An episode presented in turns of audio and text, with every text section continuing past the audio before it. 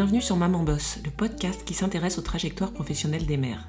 Toutes les deux semaines, je reçois une femme qui nous raconte son parcours professionnel et qui nous explique comment elle conjugue son quotidien de travailleuse et son rôle de maman.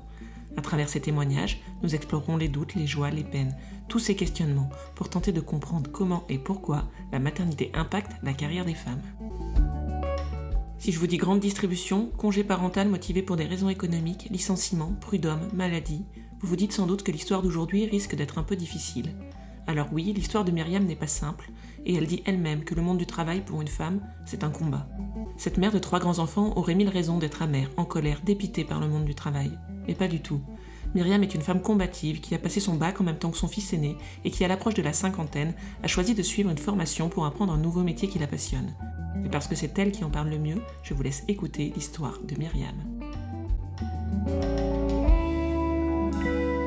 Bonjour Myriam, bienvenue sur le podcast Maman Boss. Est-ce que tu peux nous dire de qui tu es la maman et dans quoi tu bosses? Euh, bonjour Marie, alors je suis euh, la maman de trois enfants, de Mathis qui a 24 ans, de Hugo qui a 18 ans et de Jules qui a eu 13 ans euh, en plein confinement.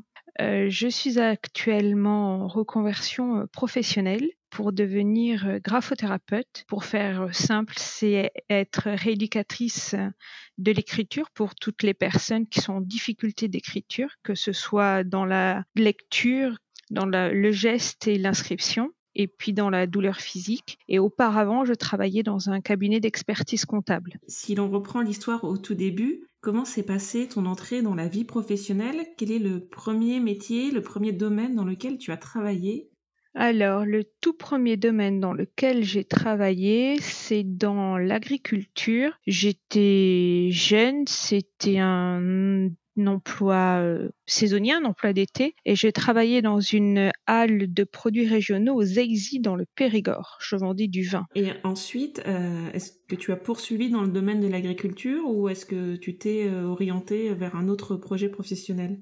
Du tout, j'ai poursuivi dans le domaine de l'agriculture jusqu'à un BTS de technico-commercial vin et spiritueux que je n'ai pas eu et puis euh, j'ai pas de regrets par rapport à ça parce que toutes les filles qui étaient dans ma promo, il n'y en a aucune, mais absolument aucune qui travaille dans le milieu vitivinicole c'est un métier qui est assez difficilement accessible euh, aux femmes. Alors maintenant, ça s'est quand même pas mal démocratisé, pas mal de choses ont changé dans ce milieu-là, mais il y a 26 ans en arrière, euh, c'était compliqué. Il fallait ou être bien né ou alors faire le bon mariage.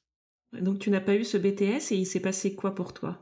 Alors j'ai pas eu ce BTS. Comme euh, j'ai redoublé ma deuxième année, j'ai bossé dans un restaurant. J'ai continué à bosser dans un restaurant. Et puis après, les aléas de la vie ont fait que j'ai euh, rejoint. J'étais en Provence à cette époque-là et euh, je suis retournée dans ma ville d'origine, à Bordeaux, parce que j'avais besoin à ce moment-là d'avoir ma famille auprès de moi. Je suis retournée à Bordeaux où j'ai eu mon fils aîné et ensuite, j'ai trouvé un boulot très alimentaire euh, à Auchan, qui m'a permis bah, de me sortir de pas mal de situations quand même. Justement, ce, travail alimentaire donc arrivé euh, après la naissance de ton premier fils, et tu gardes quel souvenir de, de cet emploi dans la grande distribution? C'était quoi comme expérience pour toi? Alors c'était très enrichissant parce que j'avoue que j'étais pas forcément très à l'aise euh, avec les gens et euh, ça m'a été de ce point de vue-là très bénéfique. J'étais obligée de sortir euh, de ma zone de confort et de me faire violence et de faire face à de nombreuses situations parfois assez saugrenues et inattendues. C'était difficile, c'est un milieu qui est difficile. Je travaillais à la caisse. C'est un, milieu très difficile, la grande distribution, mais euh, ça a été riche d'enseignements. Vraiment. Et donc tu as travaillé euh, comme ça combien de temps en grande distribution? Trois ans. Et au bout de trois ans, euh, qu'est-ce qui s'est passé pour toi? C'est là qu'est arrivé ton deuxième enfant, c'est ça? Au bout de trois ans, je me suis, enfin, j'ai re-rencontré mon mari. On se connaissait déjà s'est marié, j'ai quitté Bordeaux pour revenir en Provence. Hugo est né euh, en, 2000, euh, en 2002. À ce moment-là, après euh, ton déménagement, donc ton changement géographique et l'arrivée de ton deuxième fils, tu n'es pas retourné travailler en grande distribution. C'était un choix. Quel était ton projet professionnel à ce moment-là? Alors bon, j'avais pas spécialement de projet professionnel parce que euh, mari euh, faisait travailler en horaire posté dans une usine, donc il travaillait ou le matin ou l'après-midi ou la nuit, que c'était euh, pas forcément évident de faire garder les enfants. Et puis voilà, c'est pour ça aussi que je ne suis pas retournée en grande distribution parce que quand mon mari était de nuit et que moi je bosse jusqu'à 21h ou 21h30, ça représente un coût financier qui est quand même non négligeable voilà, c'était pas non plus indispensable que j'aille travailler. Et donc, euh, tu t'es arrêté de travailler comme ça pendant, pendant combien de temps? Et quels souvenirs tu gardes de cette période-là?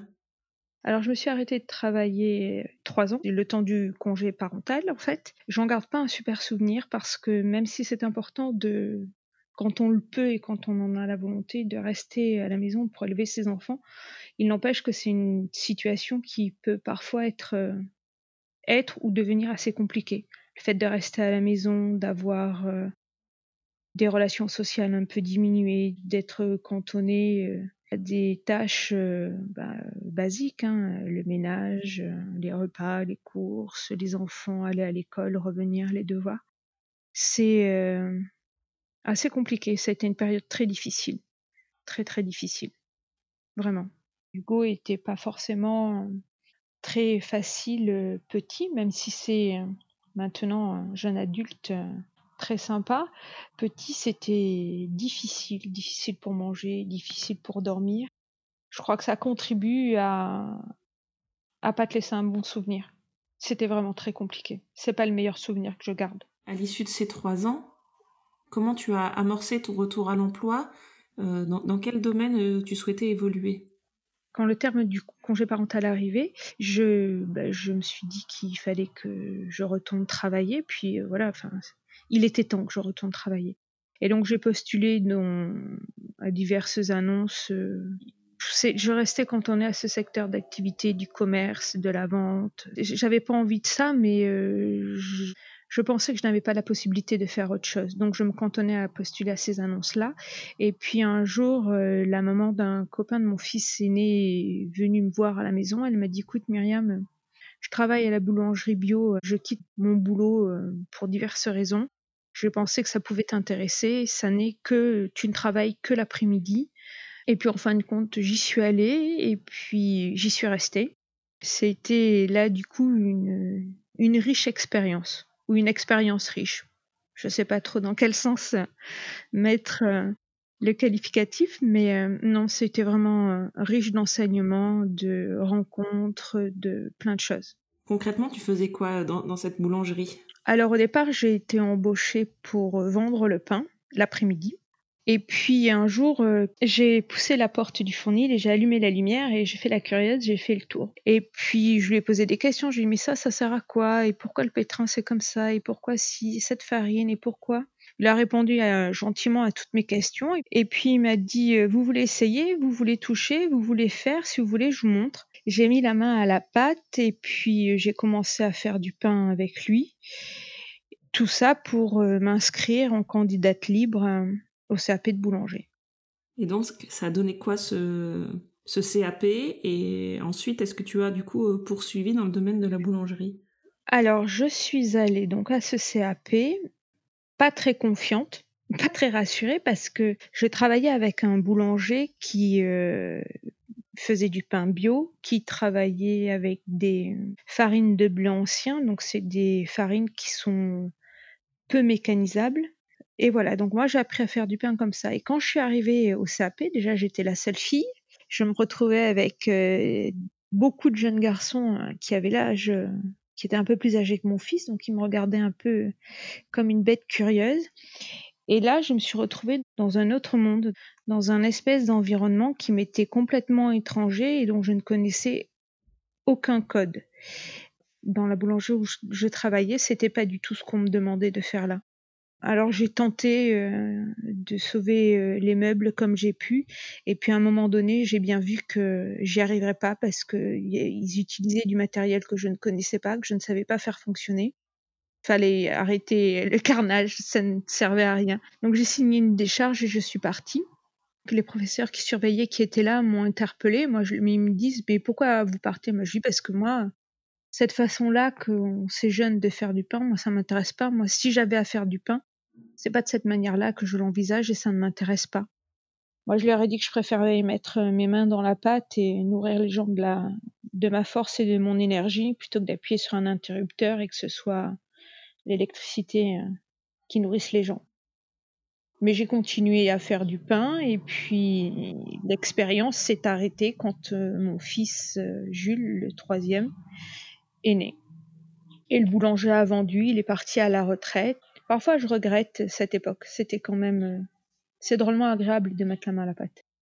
Ton troisième fils est né, le boulanger est parti à la retraite et donc tu t'es retrouvée euh, sans emploi, c'est ça?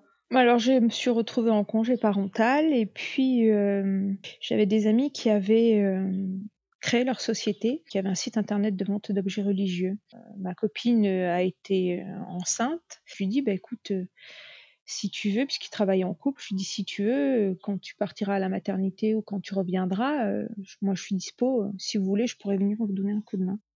Et j'ai commencé à bosser avec eux comme ça. Et puis elle, elle est jamais revenue travailler avec son mari. Et il m'a embauché. Donc j'ai travaillé avec eux pendant trois ans. Et puis euh, nos relations ont dégénéré parce que il s'occupait peu ou pas suffisamment bien des choses. Mais euh, j'aimais ce travail, j'y ai beaucoup donné. Et puis, euh, à un moment donné, il a cherché à se débarrasser de moi. Et il a utilisé tous les moyens pour se débarrasser de moi. Donc, euh, je suis tombée malade, j'étais en arrêt maladie.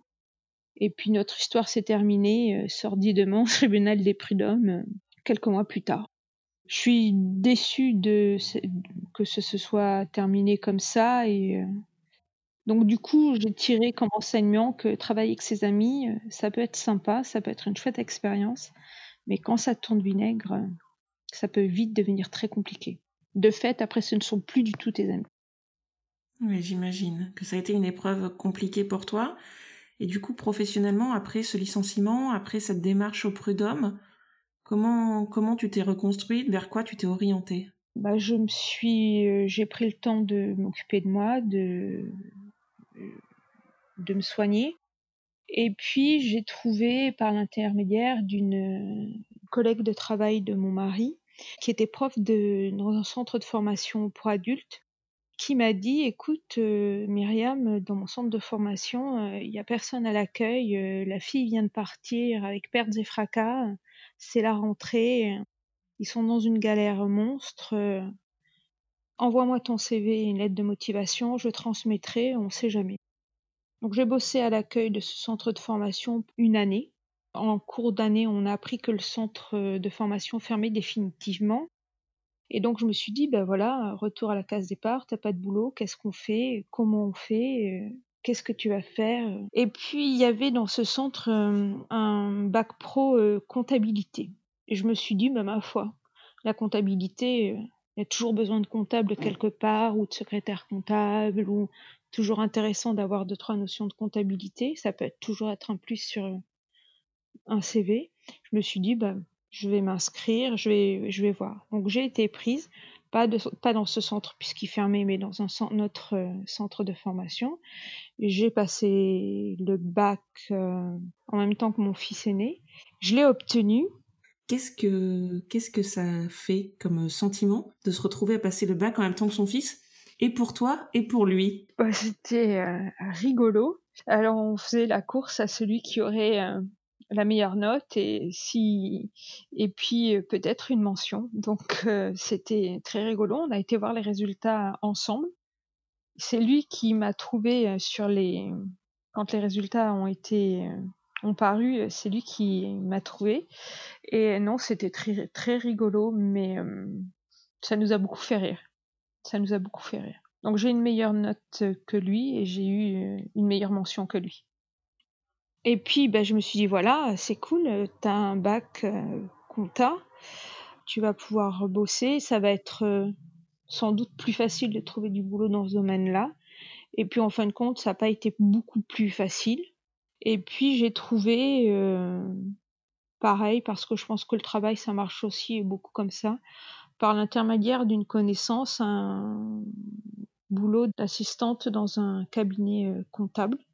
Donc là, ça a été très sympa, vraiment une bonne expérience. Et puis le cabinet comptable a été racheté euh, par un expert comptable et ben là, rebelote. Petit à petit, notre relation euh, s'est dégradée. C'était un stress immense et je me suis retrouvée à nouveau dans pour des raisons différentes, mais dans la même situation que quand je travaillais pour euh, le site internet d'objets religieux.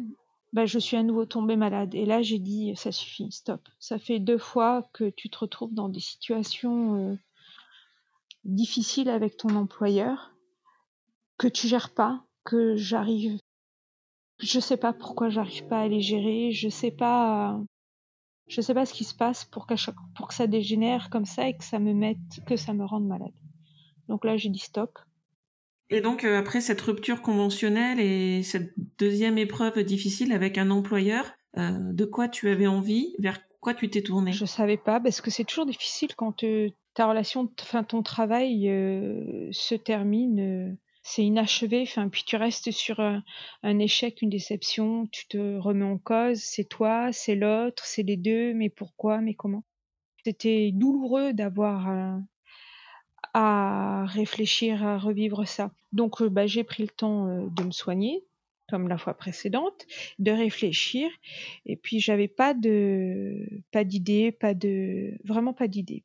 Et puis euh, je suis sur les réseaux sociaux deux associations qui euh, pratique euh, la rééducation de l'écriture parce que mon fils Jules, à un moment donné, en a eu besoin. Et donc, euh, je, je me suis intéressée à ça. À quelques semaines d'intervalle, ces deux associations qui dispensent aussi une formation pour devenir éducatrice de l'écriture ont ouvert les candidatures pour suivre leur cours. Et ben, je me suis dit, c'est un signe j'y vais. Et quand je l'avais suivi cette rééducation, je m'étais beaucoup intéressée à ça. J'avais beaucoup discuté avec euh, la rééducatrice, j'avais cherché sur internet, j'avais lu des articles, j'avais trouvé ça super intéressant.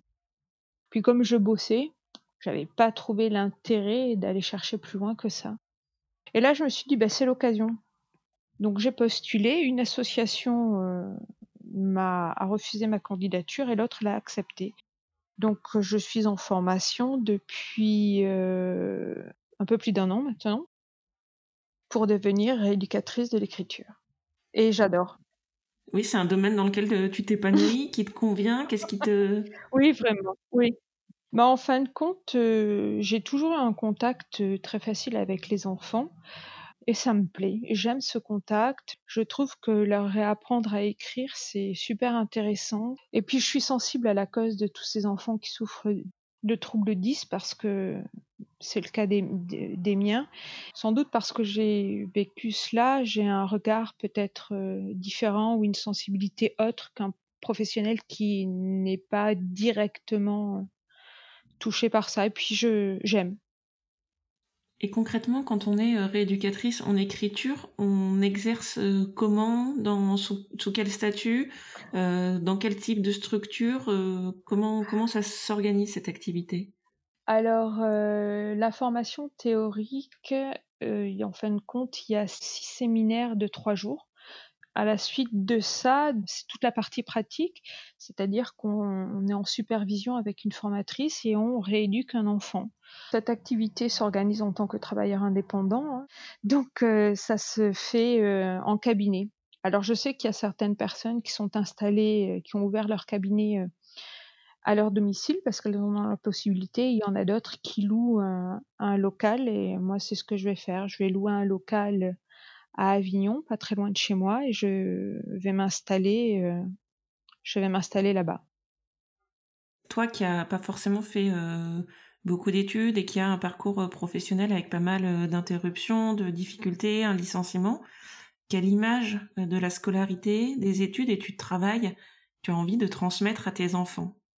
Alors moi, je leur dis que il faut faire des études, les choisir qu'il faut faire des études, aller le plus loin possible en fonction euh, de sa motivation et de ses capacités, que euh, ces études-là euh, pourront leur permettre de débuter dans la vie et de, s'assumer, d'avoir des projets, de se réaliser, mais que la vie c'est long et que parfois tu as beau faire des études, elles t'amènent pas forcément là où la vie te mènera mais qu'il n'empêche, il y a, des choses communes, c'est-à-dire que le travail, la motivation, l'assiduité, c'est des choses qui sont communes à tous les métiers, aux études, à la vie professionnelle, à la vie tout court, et que voilà, c'est indispensable d'avoir cette rigueur-là et d'être conscient de ça.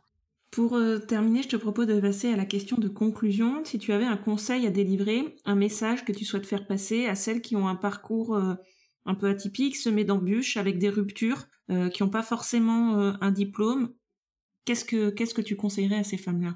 Qu'elles gardent confiance en elles. Qu'il faut jamais perdre espoir, qu'il faut avoir confiance en soi, que même si les autres te font douter ou te rabaissent, tu as ta propre valeur il faut garder espoir et puis croire en soi, croire que ce que l'on fait, c'est bien. Quand on est quand même une femme, le monde du travail, c'est quand même un combat. Il faut se battre aussi pour des horaires, pour des jours de travail, pour des jours de repos, pour plein de choses, pour se faire respecter. Mais il ne faut jamais perdre espoir, garder confiance en soi et garder espoir quand on est une femme et qu'on travaille ou quand on a un parcours un peu atypique, c'est ça, la confiance et l'espoir. À un moment donné, ça viendra. Alors c'est vrai que parfois, ça tarde, c'est long. On ne voit pas forcément d'ici euh, le bout du tunnel, mais euh, il faut avoir foi en soi. Vraiment.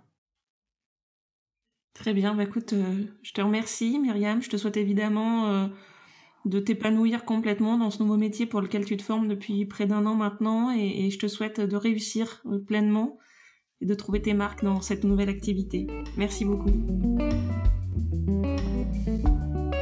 Un grand merci à Myriam d'avoir partagé son histoire tout en réserve et en lucidité. Son témoignage a pour moi une saveur aigre-douce. On devine à travers son histoire à quel point le monde du travail n'est pas tendre pour les femmes peu diplômées ou celles qui font le choix du congé parental pour des raisons économiques. Je suis admirative de sa capacité à avancer, à changer de métier, à apprendre et à toujours saisir les opportunités qui se sont présentées au fil des rencontres. Elle a accompagné son fils dans sa rééducation à l'écriture, et c'est finalement cela qui, quelques années plus tard, l'a mise sur la voie de son nouveau métier. Je trouve que c'est une très belle boucle de vie qui se referme. Depuis cet enregistrement, Myriam a achevé sa formation et démarre son activité dans la région d'Avignon. Vous pourrez retrouver ses coordonnées professionnelles sur la page web de l'épisode. On se retrouve dans deux semaines pour une nouvelle histoire, et d'ici là, maman bosse